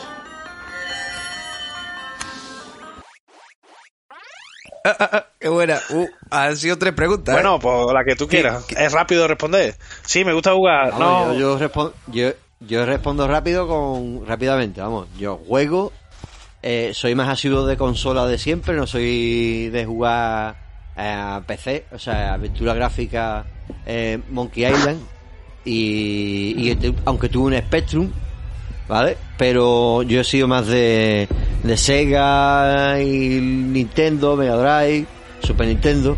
Y mi juego, por ejemplo, es rápida respuesta. Ahora estoy jugando mm, Tela al God of War, ¿no? Ahí al, al 4, con el. Atreu, ahí. con- Mitología nórdica. Porquería. ahí está, porquería, está guay. Porquería. Estoy cogiendo todos que los no ma- sí que yo matar con engallaco. Estoy cogiendo todos los mapas. Bueno, ahí- padre. Al mal padre. Padre es más mal padre. sí, Ya, pero, pero bueno, ¿cómo puede ser? Batman- Yo siempre me he preguntado, mira, mm, bueno, Batman yo- es mal padre. Con la cara que tiene Kratos. Claro, coño, como un juego que es una cosa de niño que los niños van a jugar y el padre se llama matar, esto. Yo esto no lo entiendo. Hombre, yo no, no, no entiendo. no Cosa de la posmodernidad, Carlos. No es para que jueguen los niños, está claro. Pero Ya ya- pescar, pescar, a yo qué, a una Pero- cosa que estén buenas. Pero, hostia, Enséñale el valores, cojones. Que, que salto más grande que por eso hay eh, antes lo has dicho no que todos los juegos van de lo mismo no sé qué. Y de hecho llevan todo un código un patrón una cosa que de, de llevar a jugar a, a los palitos ahí ping pong ping pong a tú ves a un tío ahí fornido enseñándole sí perfectamente matar al hijo sí Yo, esta procesación de eh, proceso de cálculo, ¿no? Diría el Pachi, a lo menos, ¿no? Contra más procesos de cálculo tenemos, pues podemos hacer cosas más complejas, ¿no? Como por ejemplo, eso, enseñé un, un juego que el, el padre enseña al hijo a matar. Pero Bueno, ahí está. en hay otro más bonito. Hay en- por ahí seguramente juegos más bonitos. Pero. Sí, los hay, los hay. En definitiva, el, la, la PS4 y el God of War que se llama tal hijo es el que, el que juego yo. Pues yo diría que a las dos primeras preguntas, que son las más fáciles, que, que por supuesto que sí juego a los videojuegos, que me gustan los videojuegos. Vamos, como no, pues, con la edad que tengo la- y sobre todo con la cara que tengo, como no haber nacido, vamos, para nosotros esto, los videojuegos, pues... La cara que tiene para un videojuego, esto está claro. Yo, yo, yo lo equipara- equipararía, bueno, como quiero decir, que, que no está a pelo, ¿no? El Cuervo Rojo eh, es un programa dedicado a, en general a la cultura, pero bueno, centrado sobre todo en, la, en el cine o en, lo, en, la, en, la, en, el, en, el, en el séptimo En la arte. agricultura. Pero bueno, también ya los videojuegos hace tiempo que ya están considerados el octavo arte. Quiero decir, los videojuegos, nuestra generación, es que para nosotros esto es como para los griegos del siglo V. ¿Qué pasa? Con está la el poesía de rollo. Homero Que ahí está el rollo. Que son referentes, de la cantidad de, de, de símbolos, o sea, de, de- o, de, Claro, o, de, o personajes que tenemos que son nuestros héroes, nuestros villanos también, como en los cómics, como en el cine. Eh, Eh, pensando un poquito en filosóficamente, ¿vale? Que tú eres filósofo, la gran, lo que tiene los videojuegos es que tú puedes hacer cosas. ¿Sabes qué te digo? o sea, no. interactúas con ellos como en un... Es una cosa que, y ya con los juegos que tenemos, como dijo antes Ricky, ¿no? Los juegos esos de mundo abierto ya, ya puede ser, que puede, es que los videojuegos ya es como te pone, como la película esta de Steven Spielberg, ¿no? Sí, De Ready- esta que hablamos de Ready Player One. Ah, Claro, es- es- eso es, eso Y- es, y por, por eso- es tan, creo yo. Hoy ¿no? en día- y por es- eso te cautiva Hay tanto. gente que tiene un conecta- trabajo en un videojuego y no lo tiene a lo mejor en la vida real. Así está la cosa hoy día, de loca. ¿Sabes? De que hay gente que... Y, y, y eso conecta también con otra de las grandes pasiones de esta nave, o al menos de algunos de sus miembros, que son, como son, los juegos de rol. Es que el videojuego no deja de ser, en el sentido de lo interactivo, en el que... eh, Nunca has visto una película, ¿no? Así empezaban mucho, muchas introducciones de juegos de rol. Nunca has visto una película en, que, en la que el personaje tomara una decisión que tú no estuvieras de acuerdo. Mira. Bueno, ¿y si tú fueras el protagonista de esa película? Bueno, esa premisa tan tonta es un poco, aunque por supuesto la historia está marcada y hay unos límites en el juego de rol en Master, en un videojuego por los programadores y las líneas de texto y las posibilidades que hay en el juego. Pero bueno, que al final esa sensación de libertad, y de, y, y- y de interactuar con eso como en un libro de crear tu propia aventura, que al final, bueno, son las páginas que son, eso está cerrado, pues de alguna manera, pero de alguna Todo manera. esto nace, nace en los mismos años. Son los mismos hippies fumando hierba, pero cada uno quería jugar Claro, de un modo. A uno Sí. tenían los Pues, si aparatitos y los otros tenían un papel y un lápiz y unos dados que se inventaron en la película. Totalmente. Pero si te fijas, las- los tres nacen a la vez y son tres revoluciones muy importantes: Star Wars, Dungeon Dragon y los videojuegos. ¿Sabes? Y los tres van de la mano y aparecen en las películas y tienen unos que ver con otros, ¿sabes? Y aparecen los juegos, el. Gauntlet, ¿no? Y las cosas así épicas y el Señor de los Anillos. Todo eso aparece en los videojuegos. Y viceversa. Y el Matamarciano es Star Wars, es ET. to- ya, al final es un... La industria se movió en esos años sobre esto. Luego los vídeos, el videoclub también acabó mucho, perdón, el videoclub, el VHS acabó un poco con, también con Atari porque era más barato y tú podías comprar una película y lo- no se apreciaba el juego como ahora, que la gente colecciona, que el juego era de usar y tirar y después de las películas tú podías coger siempre el mismo aparato y poner muchas películas, ¿vale? Y era más barato que comprar los videojuegos, total que al final la cosa fue cambiando, ¿no? Así, pero los videojuegos han vivido siempre del mundo friki y eso lo reivindicamos desde esta nave con mucho cariño. La fricultura. Sí, claro. Y- Y, y- y la cosa y- que no me ha quedado clara que si juega y a qué cuál es el favorito tuyo. Ah, vale, me has leído la mente, amado líder. Que a esa eh, pregunta responderé en posteriores sesiones. No, picha, que, ¿qué te que preguntaré luego si hay Nintendo. A ver, Contéstame, cojones. Dime un juego. Si cambiará el- un juego que lo flipe. Un que juego, tú lo un flipes. juego, es que un juego favorito, es que son muchas telas, canijo, son muchos recuerdos, son algo, muchos años. que algo. Hombre, Yo no te digo tu juego mm, favorito, he dicho pero el último que está jugando. uno que esté guapo. Que te, tú digas, este juego, juégalo. eh, Eh, eh, Vale, ah, vale. Pachi lo tiene. Mira, a mí me gusta. venga, dale, dale, Pachi, dale, Pachi, dale, dale, Los Pachi. videojuegos a mí me gustan, ¿no? Y yo creo que yo, mis comienzos de ya de que me gustasen a mí, que, me, que a mí me gustase un videojuego, yo me viciara y esas cosas, en la NES, la primera NES, eh, la saga Wizards and Warriors. Era un juego como de plataforma, de Vaya. fantasía, Juegazo, juegazo. con caballeros que se, se cambiaban detrás y se transformaban en pícaros y en magos. Y, y nada, cada uno tenía unos poderes diferentes y tenías que rescatar el reino de las garras de, de un poderoso espíritu De lo, maligno. del Opus Dei.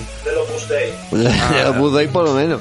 El juego está Yo, tomado. el juego que prim- lo del Pachi me ha quedado claro. Pero bueno, a mí me interesa una cosa. Porque yo, yo Carlos, yo sé que tú ahora no juegas. Pero pero Pero has jugado seguro A ver, alguna vez. A las mm. maquinitas, Carlos, tú no has Hombre, jugado. claro. Su día, pero ahora no, Yo juego a no. las máquinas, a las ma- sobre todo a las maquinitas he jugado yo. ha jugado Doble. Claro, y cojones, yo irá. Yo te estoy diciendo una cosa aquí, aquí testigo, ¿eh? Yo soy el mejor jugando al pan. Ole, ole. Eso lo saben Eso esta es un gente. Al pan que te digan esta gente. Pues yo la máquina me la hacía entera, con cinco duros. Entera, pum, la gente flipaba conmigo. Me Lo hacía. niego, lo niego, lo niego. Me du- con cinco duros. Con cinco duros, ahí está, me lo hacía del tirón. Plan, me decía el pan y también me decía el Kios Dragon. El ole, Dragon. ole. El que Juegazo final, también. Ay, que al final era. Yo cogía el mago. Ole, picha, que Mira, em, eh, que el dragón era un dragón rojo que aparecía ahí, todo grande. Ese juego, te coge al arquero y te lo puedes pasar entero dándole un botón, picha. Hay pedazos de juego. ¿Sí? Sí, sí, está todo- tira flecha y pi, Fíjate, eh, los trucos ya, saliendo trucos de arcade. Yo, eso me- yo ya tiraré pa- a esas cosas cuando vayamos los- Hombre, el, a los el, arcades. el Kios Dragon es una evolución del Golden Age, por ejemplo. Una cosa así. eh. Claro, Yo, vamos, y que, claro. Bueno, y también algo Goblin, ¿no, biche? hombre, sí, sí. Al zombie de toda la Todo vida. esto lo, lo veremos. También me lo hacía entero, La claro. Nintendo es la que Eh, puso todo esto en que- la que me hacía palestra. un montón de juegos enteros, biche. Eran, eran buenos años, eran buenos años para jugar y la verdad que teníamos más tiempo. El, el, el de la Olimpiada también, Pues yo diría el con Vale School. la saga del Baldur Gate, el Baldur, Baldur Gate. Gate. Ricky, ¿quiere una respuesta? Aquí la tiene. Baldur Gate, del tirón.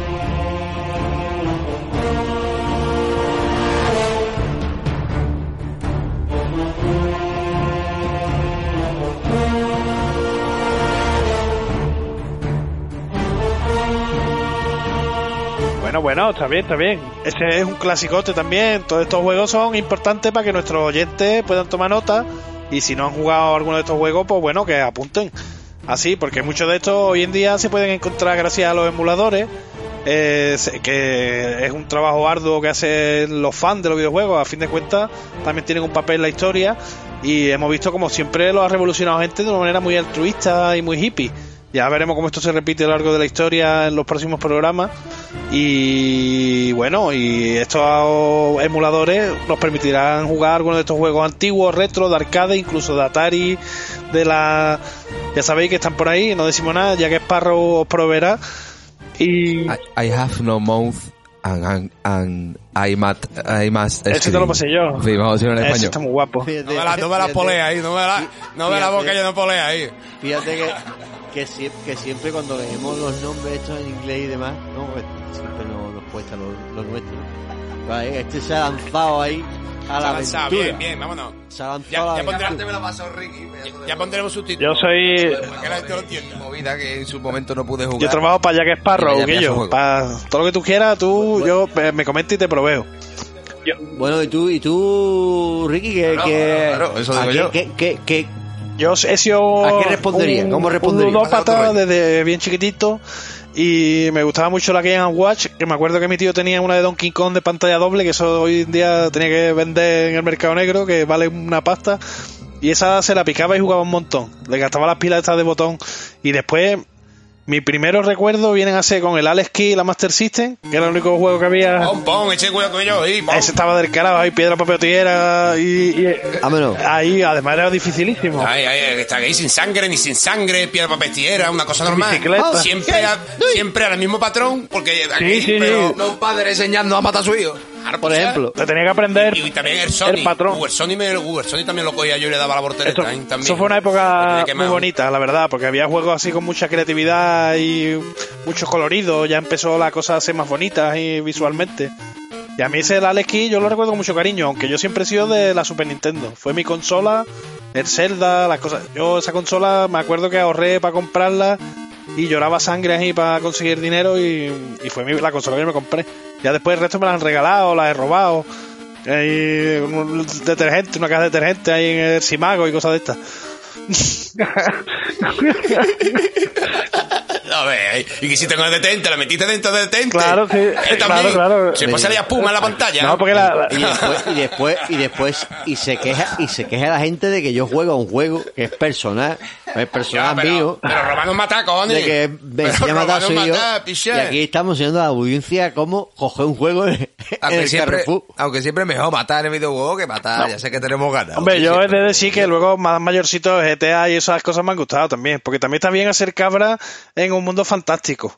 Lo malo es querer hacerlo en la vida real, que hay mucha gente emperrada en hacerla, pero así en un videojuego, pues mira, la verdad es que yo he jugado mucho y no he matado a nadie todavía. Ganas no me faltan, pero, pero bueno, me controlo. Me he hecho una partidita antes de hacerlo. Pero no te has mojado entonces, ¿eh, Ricky, con la pregunta de... que es muy dura, ¿eh? ¿Cuál es tu juego favorito? Es que la has hecho así, así. tan- Mi juego o sea, favorito, si es de decir, el juego que yo creo que para mí es más importante en la historia y creo que de mis favoritos, es Legend of Zelda. El Ocarina of Time de la Super Nintendo. Ese juego, a partir de ahí. ¿La Super Nintendo o la Nintendo 64? la 64, perdón.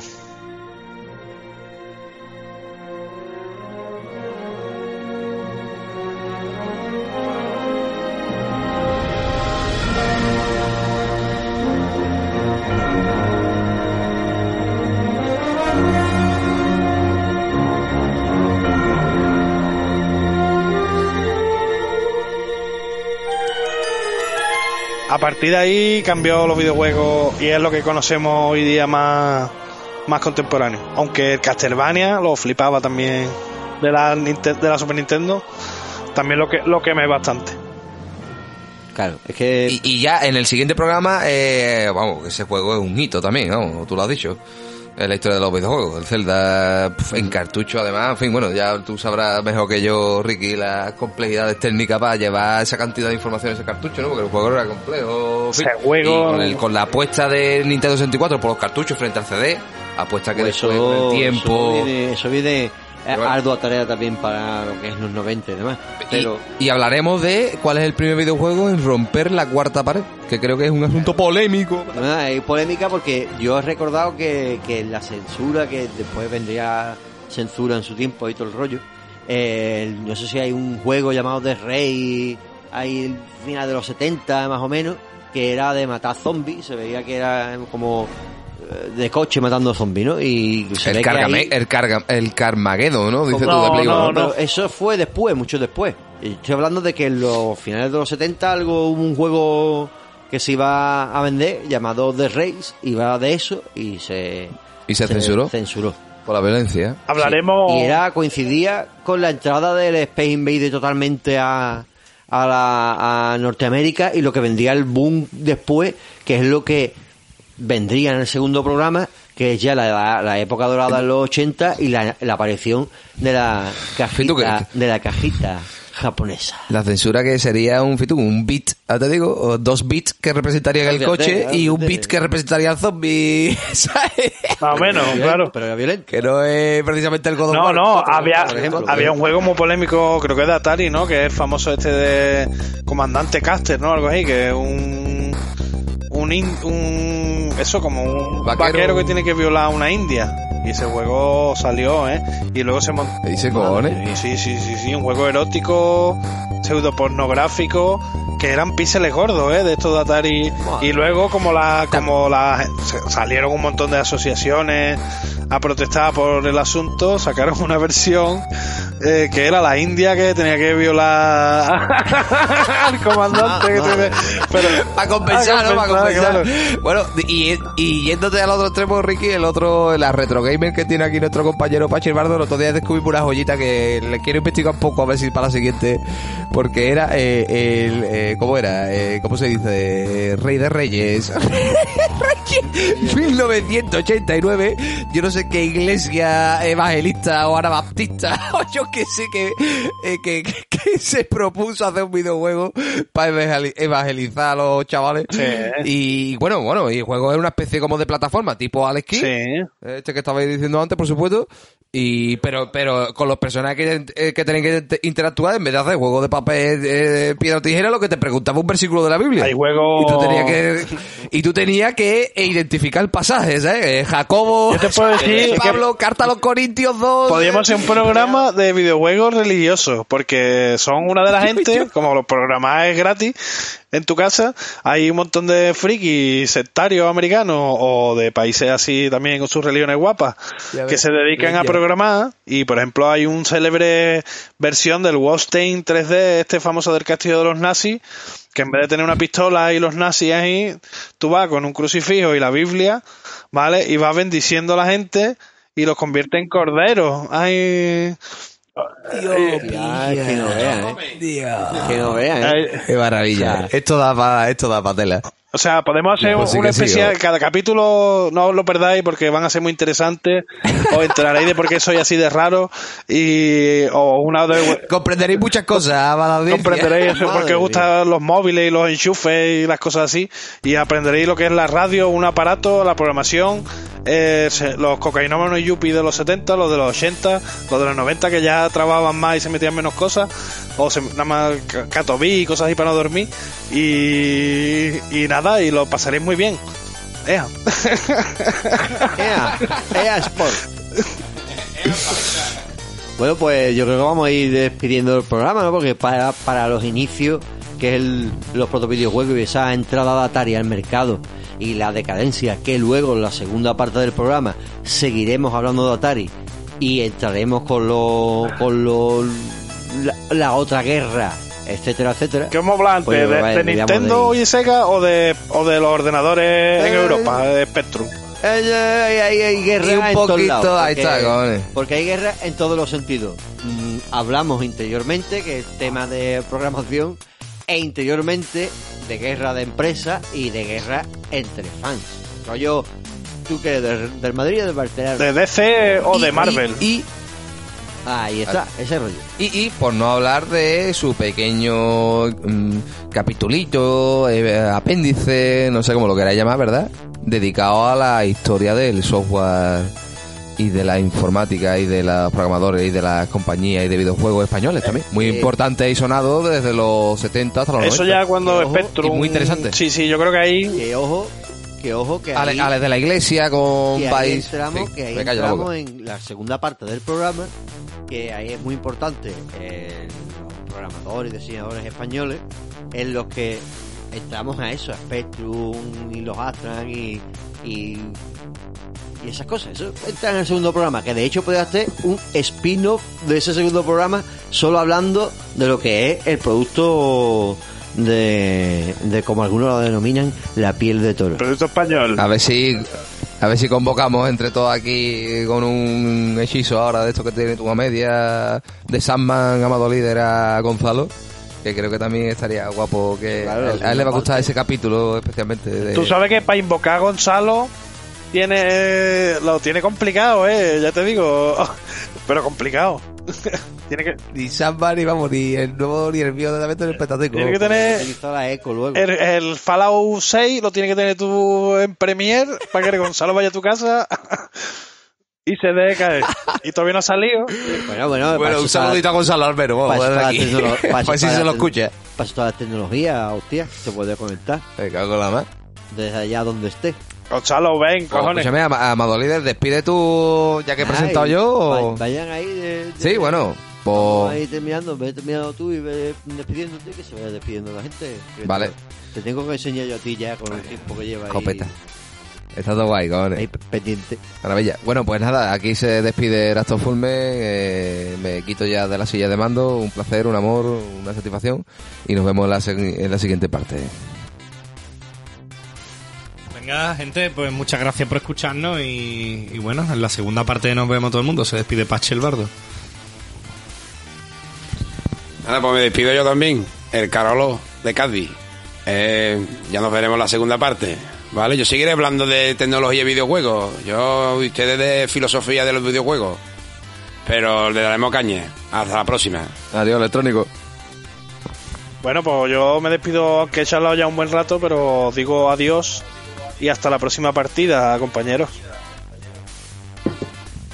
Bueno, pues ya como toca despedirse y ya sabéis todo ese rollo de que estamos en en Evox, que nos podéis seguir por Evox, en la cajita de comentarios también cuál es vuestra consola favorita o vuestro videojuego favorito. Y también estamos en Facebook, en Twitter e Instagram como Cuervo Rojo Podcast, que podéis seguirnos y enteraros de noticias y variedades. Eh, nada, pues el siguiente programa no, nos veremos, que se va acercando el Ponzoña y Gloria, que es momento de, elegir lo mejor y lo peor del año. También tendremos por ahí pendiente nuestros mm, eh, eh, programas de la vida de Stephen King. Y pues nada, hasta entonces, que ahora viene la fiesta y viene el borracharse y juntarse con la familia, así que cuidadito con el COVID, que dicen que hay una nueva variante, así que mascarilla y con tranquilidad. Esto es Cuervo Rojo Podcast. Adiós. Game over.